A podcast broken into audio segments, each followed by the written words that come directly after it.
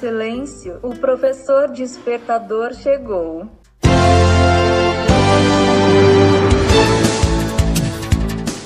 Olá, eu sou o professor Diante Vasconcelos e estou aqui para mais um podcast.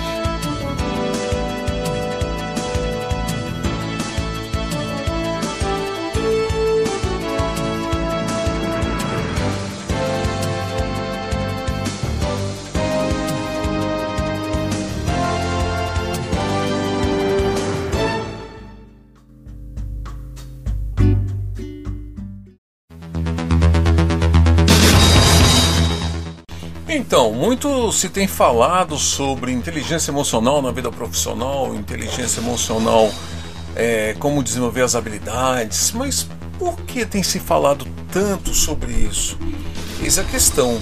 Porque hoje as empresas estão buscando profissionais com essas habilidades. Então veja bem, vamos trazer algumas matérias aqui para vocês que foi noticiado na CBN de Curitiba. Saiba como usar a inteligência emocional na vida profissional. Você sabia que a inteligência emocional pode estar diretamente ligada aos bons resultados das empresas?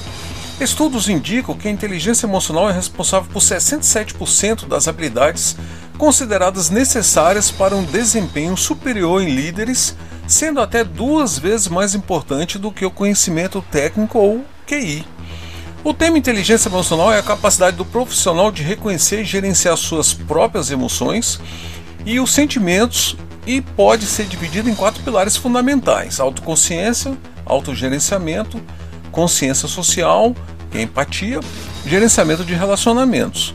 O especialista em aquisição de vendas, Ricardo Vasco, explicou que conhecer a si mesmo é uma forma de entender quais são os seus limites e também analisar de que maneiras eles podem ser maximizados para você ter um resultado profissional cada vez melhor.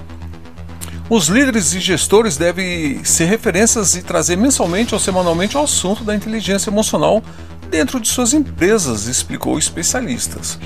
Para isso, a dica é oferecer um espaço na rotina para o compartilhamento de emoções entre os colaboradores.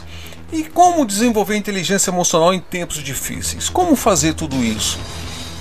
A pandemia de coronavírus também trouxe efeitos para as questões psicológicas e de saúde emocional.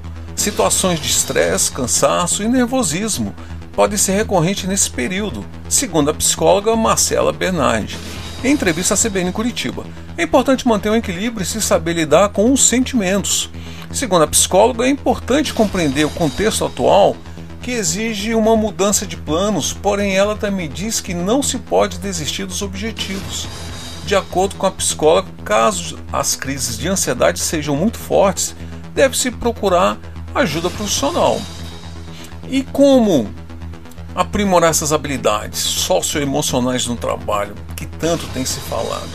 Uma pesquisa de 2020 apresentada pela rede social LinkedIn apresenta soft skills mais exigidas pelas novas vagas no mercado de trabalho. Soft skills são chamadas habilidades socioemocionais relacionada à personalidade e ao comportamento profissional. Entre elas, as cinco mais valorizadas de acordo com estudos são criatividade, persuasão, colaboração, adaptabilidade e inteligência emocional. Para os empregadores, candidatos com essas características estão mais preparados para lidar com situações adversas, conflitos, metas, desafios e resultados. As habilidades socioemocionais deveriam ser trabalhadas nos indivíduos desde a infância mas nem sempre isso acontece. Então, como aprimorar essas características já no ambiente de trabalho? Diretamente do nosso estúdio, Rádio Web Carreiras TI, a rádio que toca tecnologia.